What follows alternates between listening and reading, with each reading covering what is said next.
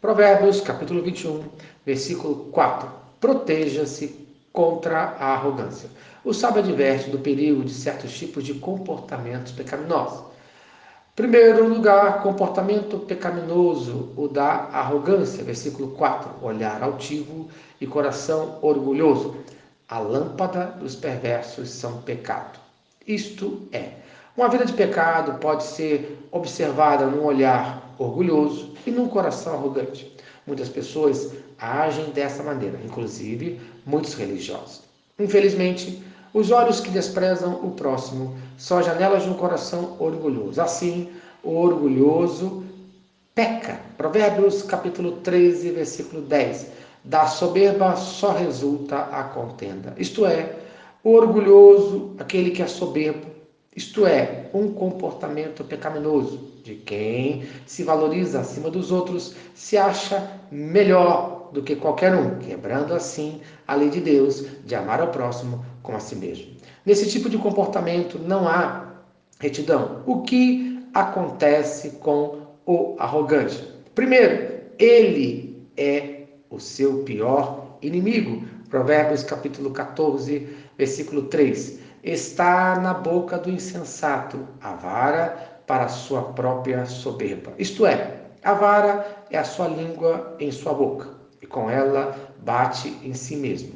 A língua do arrogante trará castigo na sua vida. Segundo, Deus se torna seu inimigo. Provérbios capítulo 15, versículo 25. O Senhor deita por terra a casa dos soberbos. Isto é, no tempo certo, os soberbos, os arrogantes, aqueles que oprimem e se aproveitam do próximo, serão castigados por Deus por causa do seu comportamento. Em terceiro lugar, todos se tornam inimigos. Provérbios, capítulo 11, versículo 2. Em vindo a soberba, chega a desonra. Isto é, soberba orgulho levam à destruição com grande humilhação, trazendo assim uma grande separação de todos que estão próximos de nós. Não importa se são amigos ou familiares. Lembre da história do filho pródigo que perdeu tudo.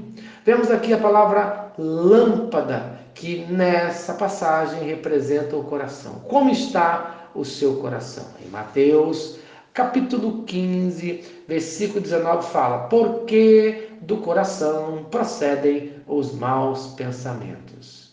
Então, preste atenção em Provérbios, capítulo 4, versículo 23, sobre tudo o que deve guardar, guarda o coração, porque dele procedem as fontes da vida. Então, no dia de hoje, guarde o seu coração nas mãos de Deus. Amém. Se esta mensagem abençoou a sua vida, compartilhe com quem você ama. Senhor Deus, obrigado por mais um dia de vida. Obrigado pelas tuas bênçãos em nossas vidas.